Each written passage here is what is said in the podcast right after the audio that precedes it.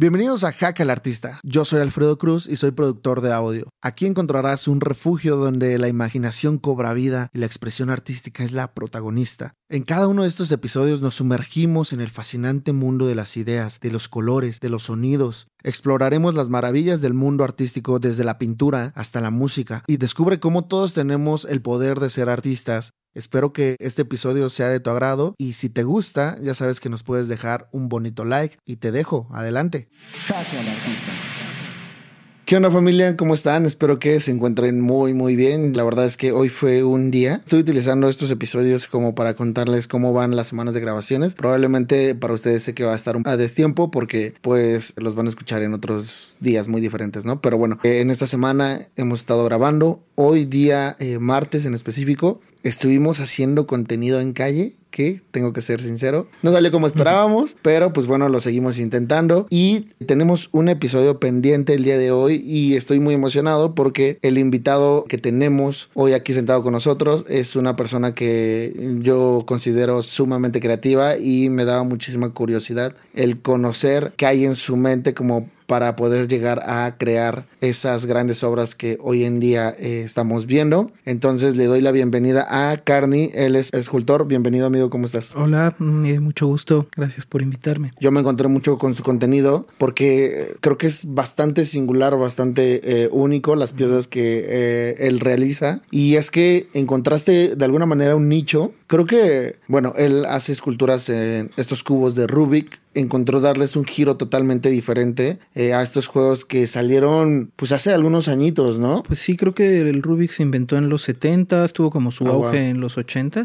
que fue cuando se popularizó y, pues desde, desde, entonces pues sigue siendo más o menos popular, ¿no? A veces hay épocas con más auge, con menos, pero pues sigue ahí, ¿no? Cuando llegó acá a México, ¿te enamoraste o cómo empezó ahí? Pues en realidad, o sea, yo siempre he sido como muy como aficionado hacia las a las artes plásticas y a los oficios, ¿no? Entonces un día estaba viendo un, youtuber español que se llama The Mawisha y ahí fue donde empecé a aprender cosas sobre el cubo de Rubik, ¿no? Veía diferentes modelos. Este youtuber es coleccionista, ¿no? Entonces mostraba su, su colección y todas las variantes que ya existen y en uno de sus videos eh, justo empezó a hablar sobre las modificaciones, porque esto de modificar el cubo Rubik de forma artesanal ya es algo que ya existía, pero tenía un nicho todavía más reducido, que era solo el coleccionismo de cubo Rubik y pues yo lo vi que era como una nueva técnica escultórica, al menos para mí, que hasta donde yo sé si ya existía gente haciendo eso desde poco después de que el cubo Rubik se popularizó en los 80s, 90s, pues en algunos lados dos, tres personas empezaron a, modificarles la forma, ¿no? Y eso se convirtieron cubo, en cubos Rubik que, que, se popularizaron ya de forma comercial, ¿no?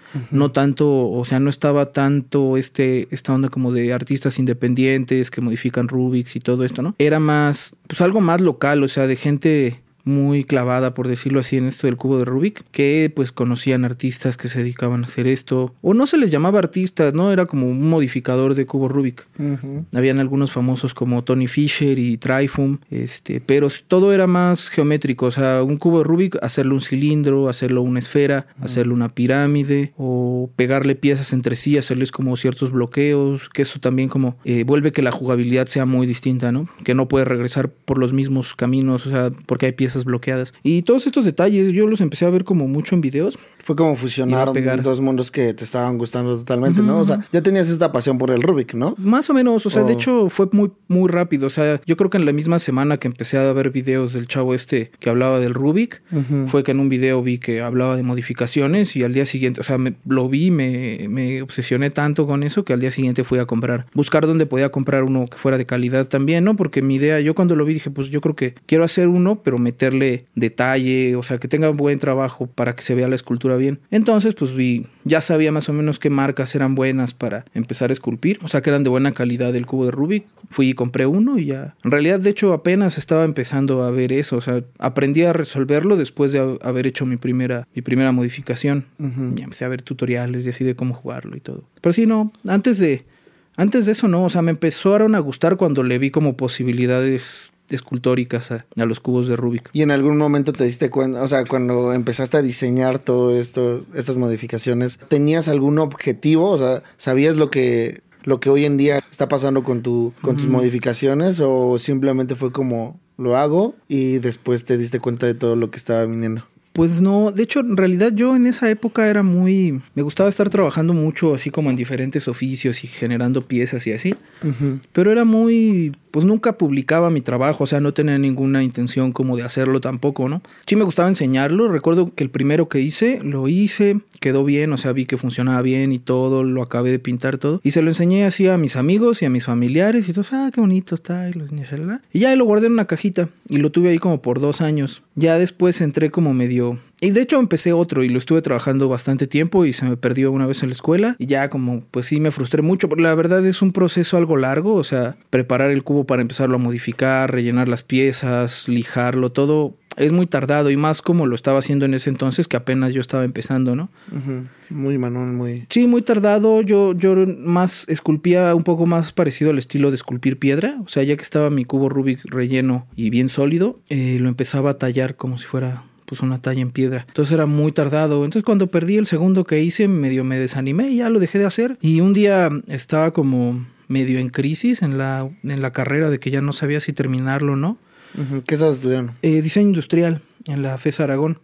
Este, y en esa época yo estaba más como orientado por el tema de la metalmecánica. Tenía un emprendimiento con unos amigos que hacíamos pequeños hornos de acero mm. inoxidable. Ajá. Este, no estaba muy viendo, yendo muy bien el emprendimiento, pero a mí me gustaba trabajar con metales, ¿no? Entonces ya estaba pensando, pues igual y dejo la carrera y me meto a trabajar en algún taller como soldador o como pailero, o sea, algún aspecto de, de la producción de metal mecánica. ¿Y qué era lo que ya no te gustaba en la escuela? Pues un poco el enfoque. A mí la verdad siempre me ha gustado el trabajo manual y me gustó mucho estudiar diseño industrial, al menos al principio, por todo que te enseñan más o menos los procesos productivos, ¿no? Diferentes materiales. Pero conforme va avanzando, se empieza a volver más teórico, más, este, pues sí, más teórico y un poco más desvinculado del trabajo manual. Incluso te inculcan un poco de, no, pues tú cuando te vuelvas diseñador, tú solo vas a diseñar, ¿no? Tú casi que ni vas a tocar los materiales. Y sí se estaba volviendo así, incluso las entregas ya eran como, nada más nos, nos presentan como el proyecto como en el aire, bueno, o sea, con planos y renders y todo, pero el prototipo se empezaba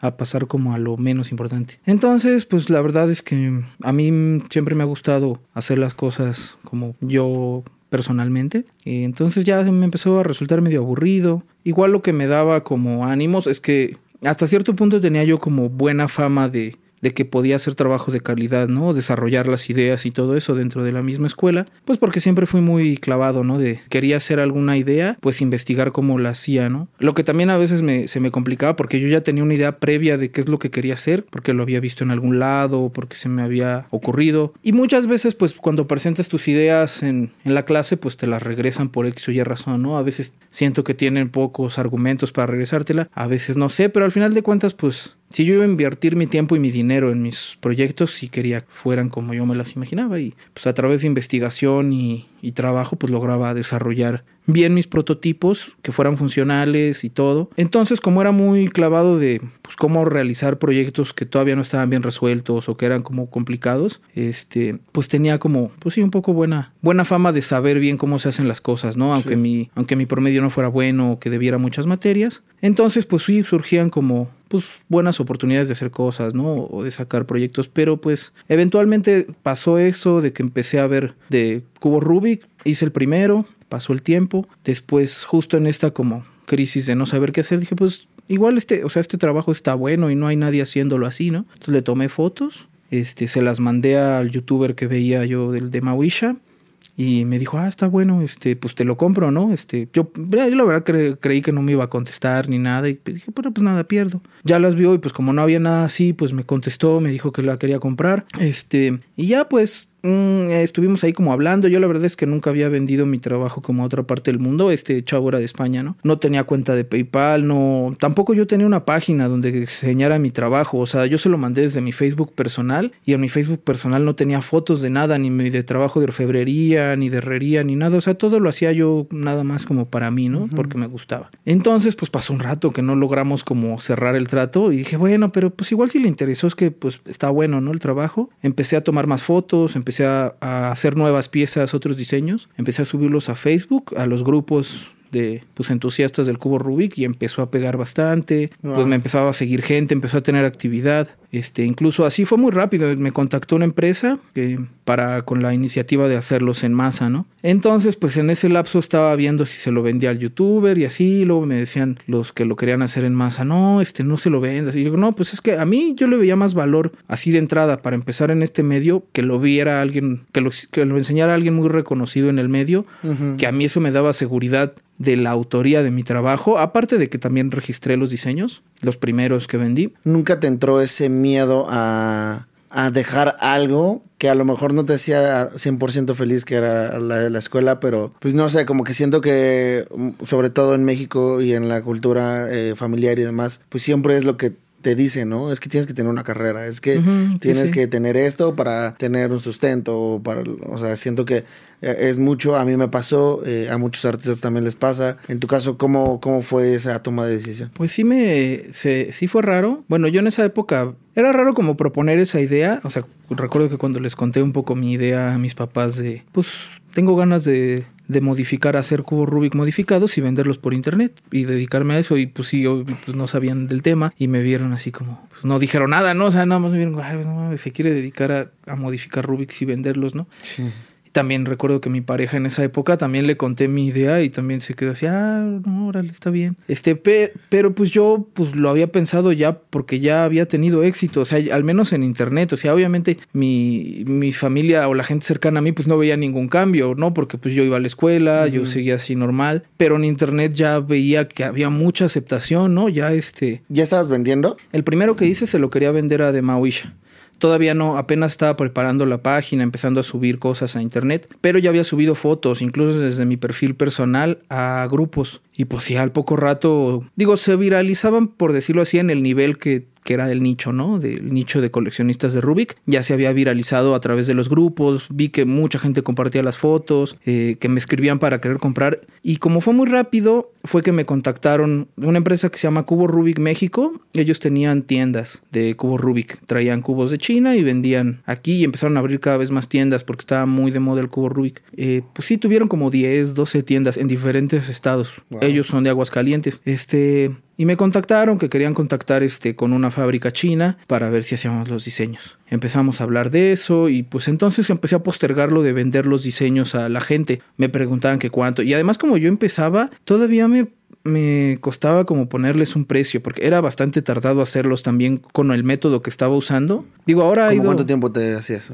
Pues el primero que hice me tardé mucho, porque no sabía cómo resolver muchas cosas. El primero que hice sí me tardé como una semana en irlo trabajando, ¿no? Mm, había yo le implementé como una forma al proceso, bueno, un aspecto al proceso que no, pues al menos no, no lo vi en ningún lado que lo usaran, porque siempre pegaban ciertas caras externas para que el cubo no se girara a la hora de empezarlo a lijar y dar forma. Yo dije, pues yo creo que puedo como solidificarlo, por decirlo así, y rellené todo el mecanismo. La primera vez hice como una mezcla de pegamento con azúcar y agua y se tardó días en secarse, no se secaba. Mi idea era pegar el mecanismo por dentro y después que fuera un, un pegamento soluble en agua, ¿no? Y que yo lo dejara ahí remojando y se disolviera y lo pudiera despegar. O sea, esto para que se comportara como si fuera un bloque sólido y poder yo esculpir sobre él. Y ya que terminar de esculpir la forma, remojarlo, despegarlo y ya pintarlo y así, ¿no? Y ver cómo funcionaba bien y todo, ¿no? Entonces sí, pues fue como un rato de estar pensando cómo resolverlo, ver si pegaba o no pegaba, o empezar a esculpir, o sea, decir, ah, ya pegó, empezar a esculpir y que se girara y que no había pegado bien, y volverlo a rellenar de mi pegamento supuesto que inventé. Ya después lo empecé a hacer con resistol blanco y funciona bien.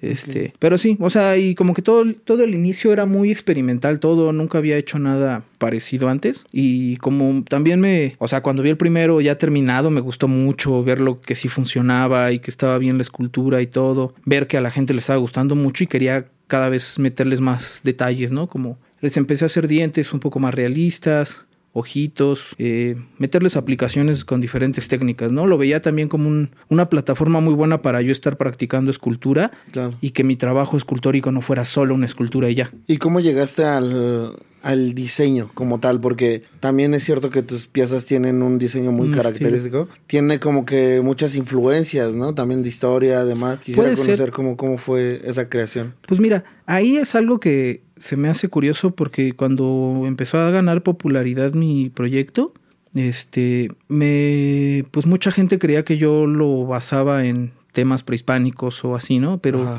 ¿no? pero no, en realidad no, o sea, parecía un poco así por, yo creo que por la técnica con la que lo estaba esculpiendo, que era muy parecido a esculpir piedra. Entonces, pues esa técnica, este, pues te daba un resultado que se veía como una escultura prehispánica, pero si tú comparas muchas técnicas de escultura como, pues de culturas no occidentales, es un poco parecido los rasgos por la forma en la que esculpían o sobre el tipo de piedra que esculpían. Entonces tal vez fue un poco eso. Yo honestamente, por ejemplo, el primer diseño que hice, que es como un diablito con bigote, pues sí se ve muy mexicano, o sea, o puede decir ese diablo se ve como medio cholo o así. Pero la verdad es que yo quería hacer algo así como un Oni, de estos demonios japoneses. Tonto. bueno, pero es que de alguna manera las influencias entonces ahí están. ¿no? Sí, están ahí las influencias y pues pero lo curioso es que a veces se tiende mucho a pensar que lo que viene como del trabajo mexicano, pues siempre es algo dentro de ese estilo, ¿no? Y curiosamente, pues sí se populariza mucho el arte mexicano a nivel mundial, pero se populariza un poco por el folclore, ¿no?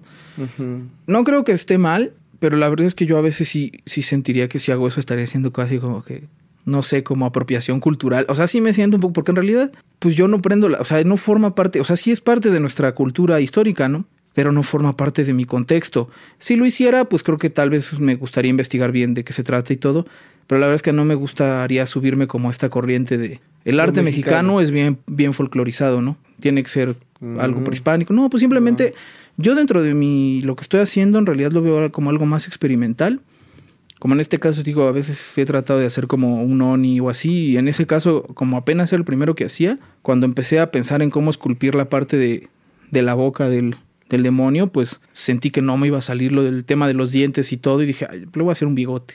O sea, sí, o sea, y, y también era, o sea, yo veía las piezas y pensaba, bueno, ¿en dónde voy a situar las partes de la cara? Porque pasan los cortes del mecanismo, si quiero que siga funcionando bien y que la cara se entienda o así, empecé a diseñarlos como pensando, bueno, en esta pieza de la esquina va la nariz, en estas piezas de los lados van los ojos, abajo la boca, eh, o veía por dónde podía pasar un corte y como me empezó a gustar meterles como ojos realistas, y algunos yo los hacía, después empecé a comprar unos para ciertos diseños y después aprendí a hacer unos ya mejores, ya yo, yo los hago, ¿no?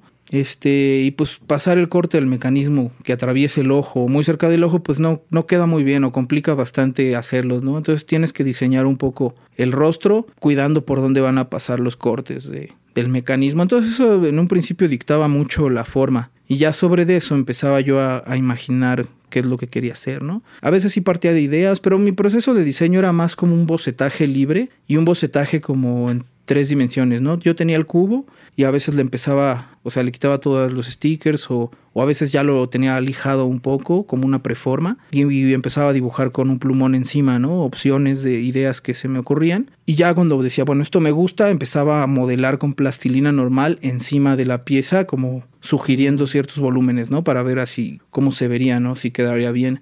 Y ya después de eso me pasaba ya a hacerlos ya de forma definitiva. Okay. Entonces, ya con el tiempo, pues ya me sentí más libre de hacer ideas un poco más complejas o así, ¿no? Porque ya conocía más. Tienes un proceso más establecido, más. Ajá. Justamente ahorita que estabas mencionando esto, el, como, no sé cómo decirlo, como el mexicanismo en, en la cultura, en el arte, en el artesano, eh, sí, es, es, se, me ha, se me hizo, me resonó bastante y creo que es algo que no me había cuestionado antes, que es el, el cómo lo ve, ¿no? Al mexicano, creo que sí tiene como ciertas, o sea, dentro de los estereotipos que son muy buenos, que saben que los mexicanos tienen grandes artesanos, grandes artistas, eh, gran estilo y demás. Para ti ahora, ¿cómo ha sido justamente eso? Desprenderte de algo que no, no, no quiere decir que no es que tú no quieras, pero que sí es algo que no quieres tener en tu estilo como tal, ¿no? O sea, que más bien buscas, eh, pues de alguna manera, otras variedades.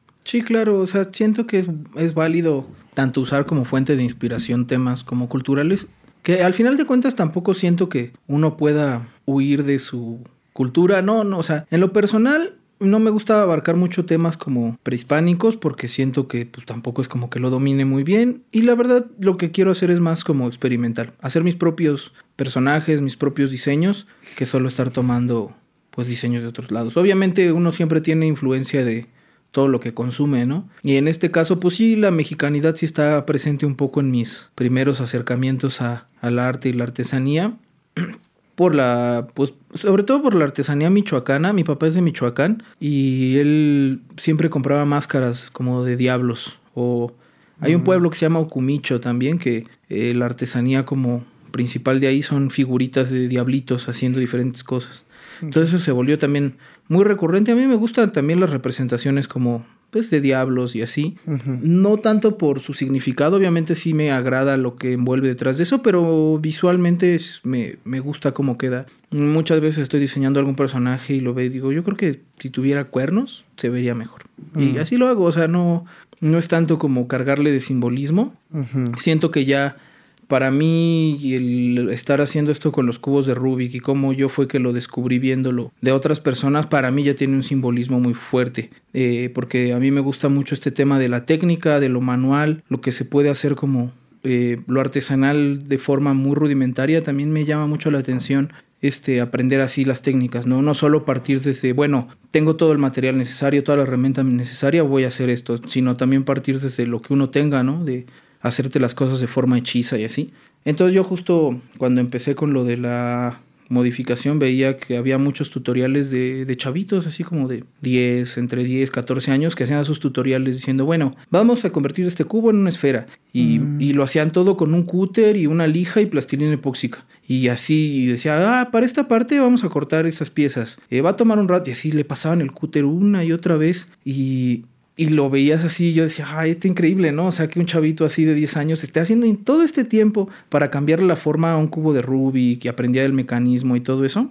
Se me hacía como muy, muy bonito, es un poco como el espíritu que tiene la gente que hace trabajo manual, este, de esforzarse y de pasar como por todo un largo proceso y ver, ir viendo cómo va, vas modificando el material de lo que quieres hacer, ¿no? Dando los sacados finales y todo eso, ¿no? Entonces me parecía algo como muy nuevo y que no estaba lleno de un poco esos aspectos que a mi parecer a veces pueden ser pretenciosos, que están en las academias de arte y en las academias de diseño. Esto es algo que inventó la gente en sus casas, así, o sea, eso de la modificación de Rubik, pues no, no viene de ninguna escuela, ni tiene ninguna pretensión más que pues ver cómo queda, o sea, trabajar sobre la pieza y cambiarle la forma y ver si quedó bien o no, como experimental, de forma de verdad como libre, yo así lo siento un poco como experimentar con un nuevo, un nuevo proceso y para mí era como muy nuevo, lo veía como un nuevo oficio, ¿no? Eh, cómo tienes que desmontar la pieza, ver cómo está el mecanismo. Todos los cubos de Rubik tienen su, sus diferencias como estructurales por dentro, aunque se basen en el mismo tipo de mecanismo, vienen muy distintos. Entonces te enseña mucho empezar a hacer eso y también de cómo trabajar con piezas hechas de plástico. Mucho lo aprendí de, de eso, ¿no? De cómo usar la cola loca para casi todo. Está bueno y entonces, eso es lo que para mí tiene como una carga, como un significado para mí, ¿no? Hacer las cosas de esa manera y pensarlo tan distinto que es como le voy a cambiar la forma a algo que trae un mecanismo que para ojos de la mayoría de la gente que no suele hacer eso, pues es como, ¿cómo, lo voy a hacer, no? O sea, se les hace como algo muy complicado. Que también creo que algo que es muy notorio, muy notorio en tus diseños es el color.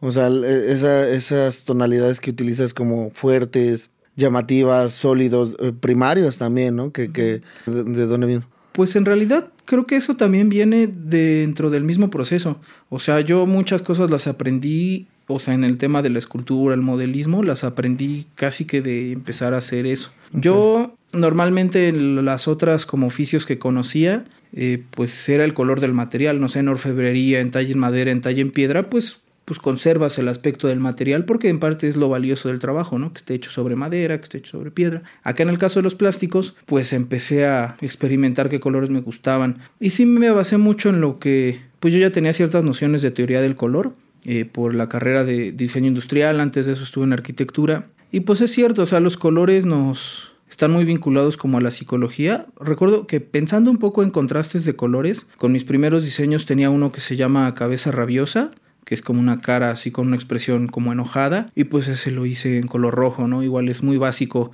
como la asociación del rojo a la ira y hice otro que iba a ser como su complemento en, en, cuanto a la pieza que se llamaba Dichosa Cabeza, ¿no? Y era una cabeza feliz, este, así con sonrisa grande y todo y esa iba en color azul. Entonces pues pues sí, eso, eso lo hice como una propuesta. O sea, también cuando empecé a esculpir esto, uno de mis deseos como que sigo persiguiendo un poco es alcanzar como un nivel mayor de realismo que transmita ya esas mm. emociones como de alegría y de enojo principalmente de enojo, era lo que quería buscar, de enojo, de sufrimiento o angustia. Ese lo tengo pensado como para alguna pieza que quiero seguir trabajando, que es conseguir una expresión que sí transmita bien eso y que a la hora de estarlo jugando sientas como feo, así como que le estás partiendo la cara al personaje. Wow. Entonces eso fue una como de las ideas que, que tengo y que ya he como resculpido dos veces esa pieza. Bueno, lo hice una primera vez, tenía rasgos muy rudimentarios, seguía, seguía aprendiendo a esculpir un poco más detallado, hice una nueva versión y así quiero seguirlo haciendo como nuevas versiones del misma, de la misma idea de cabeza rabiosa, este,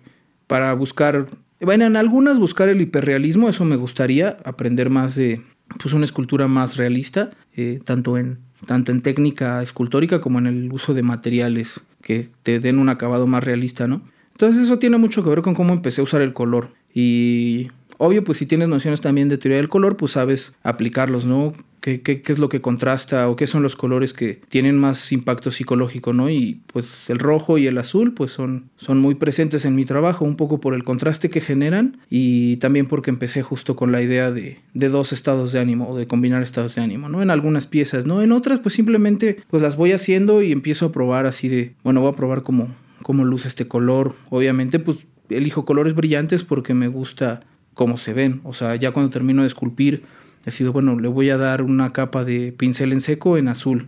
Eso te resalta muchísimo las texturas. O a veces empecé a probar, este, llegué a ver esculturas de otras cosas o, o ilustraciones que usaban mucho este como efecto de que de un lado tienes una luz fría y del otro lado una luz cálida. Uh -huh. Entonces mitad de la cara es azul, mitad de la cara es roja. Y sobre de eso, pues colores que complementen, o sea, en la técnica del pincel seco la puedes usar mucho para dar luces uh -huh. y el fondo de la pieza se, se convierte, o sea, el, el, color base de la pieza es la sombra, por decirlo así, ¿no? Nuestro color negro. Eh, me gustaría abordar un tema que se me hace, en ese, bueno, me, me, gustaría conocer tu perspectiva, que es una vez ya que estás en este camino eh, como artista, eh, que, has, que tú ya tienes un, de alguna manera, eh, un trabajo que habla por ti, ¿no? Que, que está ahí en redes sociales, que, que eres buscado por ese trabajo.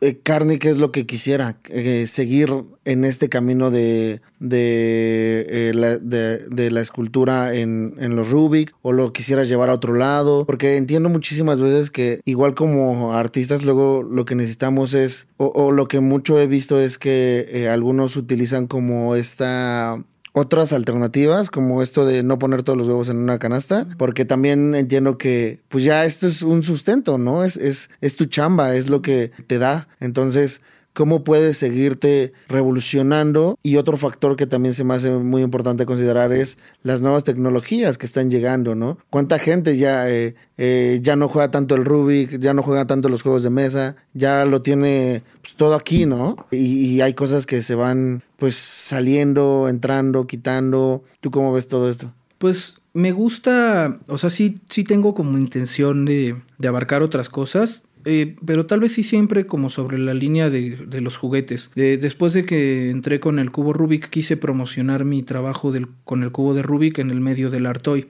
Ah, fue un poco más difícil que impulsarlo en el medio del Rubik, que ahí pues como que no hay ningún filtro, por decirlo así. O sea, si a la gente le gusta, se vuelve viral. Entonces dentro de ese medio pegó bastante. Dentro del medio del arte hoy fue más difícil porque trae esta onda de, pues es artístico, es coleccionable. Hay resistencia como a lo nuevo también un poco en ese medio por parte de algunas gentes y por parte de otras es como, ay, lo nuevo les fascina, ¿no? Este...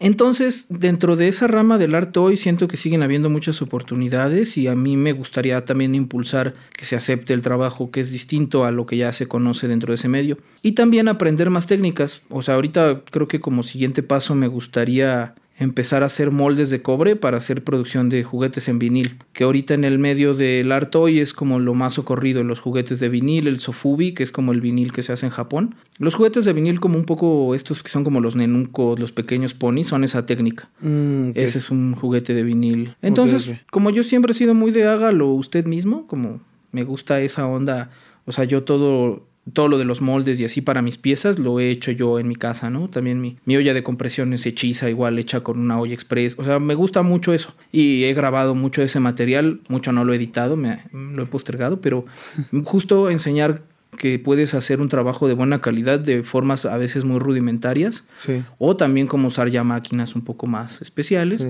Sí. o, cómo generar tu, tu propia infraestructura, ¿no? Entonces yo pues justo hablándote del tema de los juguetes de vinil, me gustaría hacer yo mi propia estación de, de, fabricación de juguetes de vinil haciendo mis moldes de cobre, mis vaciados en, en, vinil. He estado ahí pues proyectándolo un poco en mi mente cómo se hace e investigando justo también cómo se hace, ¿no? Ciertas nociones de esto yo ya lo tengo por el trabajo de orfebrería, ¿no? De cómo se trabajan metales, cómo se hace el cobrizado y todo eso, ¿no? Entonces ese es uno de los aspectos que me gustaría, o sea, ya ahorita ya he logrado tener más presencia en el medio del arte hoy, ya se acepta más mi trabajo y va bien, ha crecido también en ese aspecto, o artistas que yo admiraba mucho y eso me, me da gusto, ¿no? También, pese a que hay ciertos como escenas en las que todavía cuesta trabajo que sentirme yo aceptado, pues tener el reconocimiento de artistas dentro del arte que yo admiro y que me sigan o comenten cosas buenas de mi trabajo, eso para mí es como, bueno, o sea, lo importante tal vez no es lo que piensen los que venden Artoy, sino los que hacen Artoy o lo que piensa la gente, ¿no?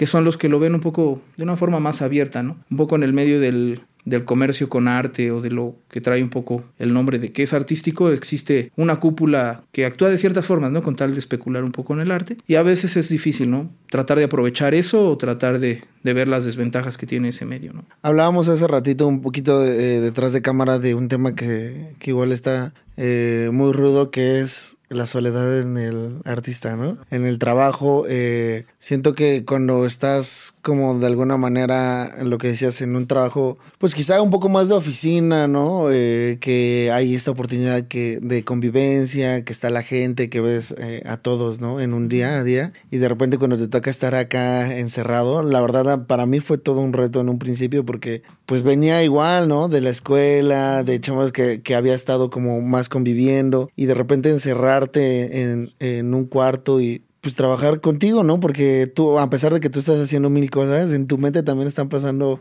miles de pensamientos. Eh, para ti, ¿cómo ha sido lidiar con esto? Pues sí ha sido un poco complicado. Yo la verdad sí soy como una persona muy social, pero también en mi trabajo pues profesional o en mi tema como de estudiar y aprender cosas, ahí casi siempre he estado como muy solo, o sea, no de mis amigos muy cercanos nunca Ahorita ya con el medio del arte ya conozco más gente que le interesa eso, pero amigos cercanos que les interesara artes plásticas o este tema del trabajo así manual, nadie, así no, no tenía... Yo se les enseñaba mis cosas que hacía y era, ah, está padre, ¿no? Él hace esto y así.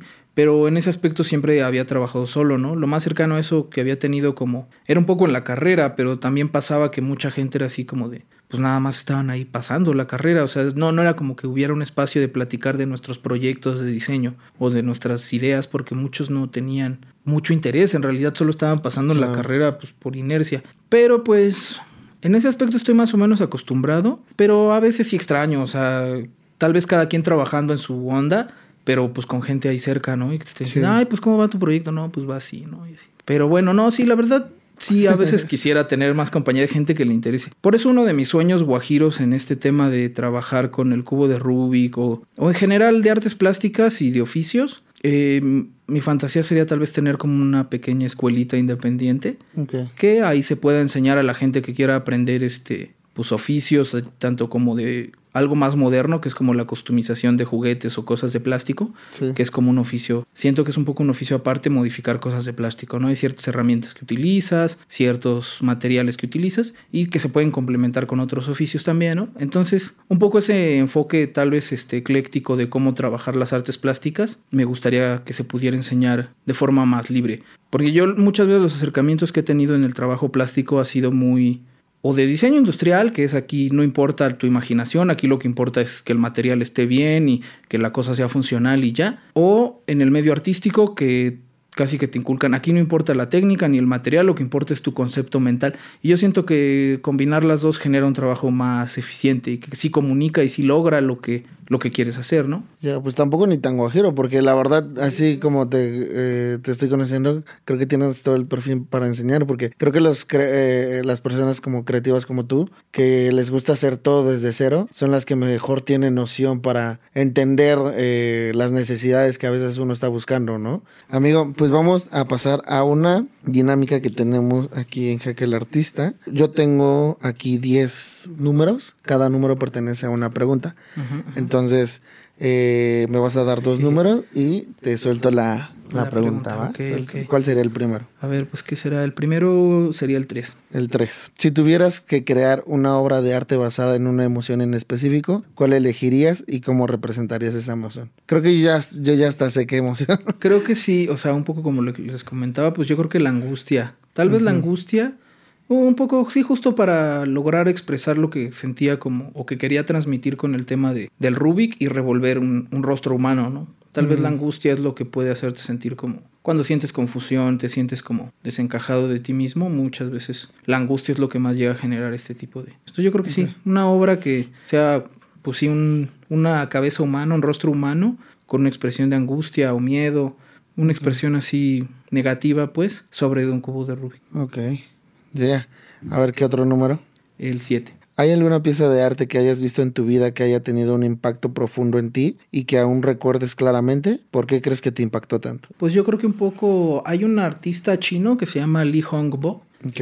Que hace esculturas en papel un poco usando si ves estos faroles chinos que se estiran y que es como Ajá. un acordeoncito y que los usan bien largos y hay dragones y faroles Sí, y sí. Este, él hace lo mismo, o sea, apila bloques de papel pegándolos igual intercalado para que al estirarlo se haga esto y esculpe, o sea, ya teniendo el bloque de papel pegado, esculpe sobre de él esculturas así como si parecieran de mármol, así bustos. Mucho recurre como a esa como escultura como clásica en mármol y así, como bustos de personas, eh, más o menos así, y estas esculturas se pueden estirar, así las agarra y las alarga y así. Ya, buenísimo amigo. Pues qué chido. Pues cuéntanos en qué andas chambeando, eh, hay algún proyecto que podamos saber, ese, que andas ahorita intentando en, en Artoy, ¿no? Que estás haciendo por ahí, cuéntanos. Pues mira, justo ahorita lo que quiero hacer, eh, como empezó a haber mucha, mucho crecimiento en mi cuenta, en, este, me llegaron muchos mensajes y así he estado recibiendo pedidos y la verdad es que se está saliendo un poco de las manos. Entonces creo que voy a cambiar mi dinámica de trabajo. Eh, lo que estoy pensando es más bien hacer diseños, eh, trabajarlos, presentarlos y hacer preventas de ese diseño. Hacer, este, me gusta mucho también trabajar con moldes y resinas y me gusta hacer copias, o sea, no soy tanto de la idea de que la pieza se queda como está, sobre todo ya hoy en día que hay mucho de trabajo digital. Entonces, justo cambiar un poco mi esquema de, de trabajo, mejorar también los moldes y todo. Esto pensándolo en la en el aspecto de comercializar mi trabajo, ¿no? Y en el aspecto como de hacer algo nuevo creativo, pues justo quisiera abarcar ese aspecto de forma un poco más sistematizada para asegurar pues el flujo de dinero y hacer cosas más libres, piezas más grandes. Tengo ahí en mi casa un cubo de Rubik gigante, bueno, es como de 18 centímetros, más o menos. Bueno, quisiera hacer una cabeza tamaño real, más cosas así, no sé. Eh, tener un poco más tiempo de invertirle más tiempo a las piezas. El detalle de, de, estar trabajando y vendiendo para el público en general, pues asegura un poco eh, el flujo de dinero, pero pues no sé, tratar de aprovechar un poco la popularidad del proyecto también para poder hacer piezas de mayor complejidad y bueno, venderlas a lo que, a lo que valen.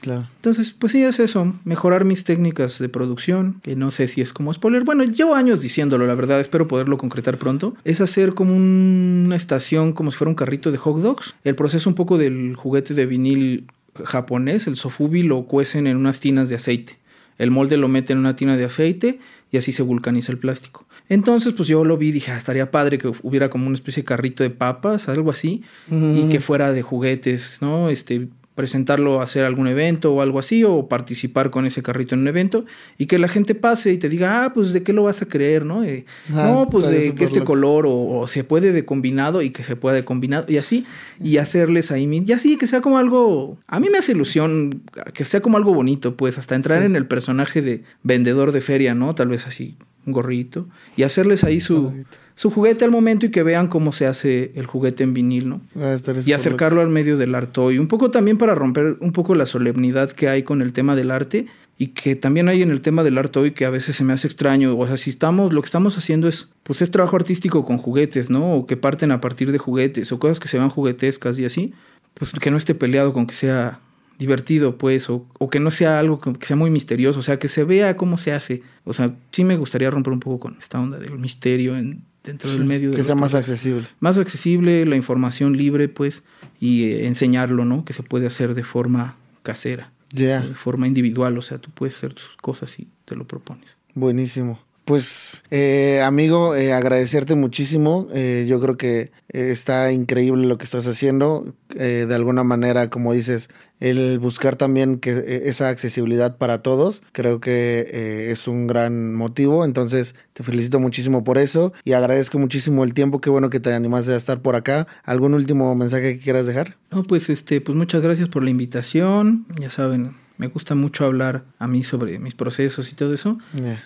Y pues justo ese mensaje es un poco del tema que, pues de la investigación, o sea, de compartir el conocimiento y buscar a quien comparte el conocimiento como, por decirlo así, como un consejo a la gente que quiera emprender en algún oficio o en alguna técnica, que investiguen mucho. Hay mucha información en internet. Yo la verdad de estos temas, tanto fotografía, animación stop motion, trabajo con plásticos, modelismo, la mayoría lo aprendí de YouTube. Obviamente ya tenía algún camino recorrido en otras técnicas y te ayuda a tener pues la fineza manual. Pero sí, pues sí que investiguen, o sea, hay mucho ahí que busquen algún artista o, al- o alguien que haga un trabajo al ustedes cual admiran y buscar igualar ese nivel de calidad, ¿no? También ser autocríticos, Ya. tomar buenas fotos y investigar. Ya, si no sabes cómo se hace, pues lo buscas en YouTube. Pues buenísimo, ya se la saben, banda. Yo, nosotros vamos a estar dejando por acá abajo toda la información de Carni, donde lo pueden encontrar, toda su arte. Eh, si quieren alguna pieza, eh, se contacten directamente contigo, ¿no? Ahí tienes directamente tu catálogo. Tengo todo. mi catálogo, bueno, la verdad es que quiero cambiar un poco la dinámica, tal vez abrir justo las preventas de ciertos tirajes, ¿no? Es decir, bueno, de estos diseños voy a hacer unos 30, ¿no? Se apunta la gente, los hago y los entrego. Al menos por ahora, porque siento que de uno en uno han llegado muchos mensajes, recibí pedidos suficientes como para unos meses y ya me da miedo aceptar eh, pedidos. No quiero que se me salga de las manos, por decirlo así. Entonces, Sí. pero sí, escríbanme o estén al pendiente de dinámicas de venta que quiero sacar, un poco para eficientar más este proceso de atender a la gente, porque la verdad, este, de uno en uno se me ha estado complicando y como estoy yo solo, pues.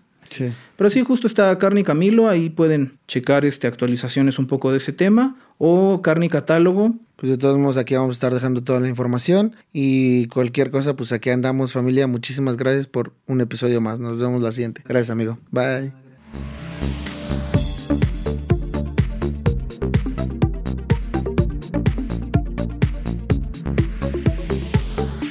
Artista.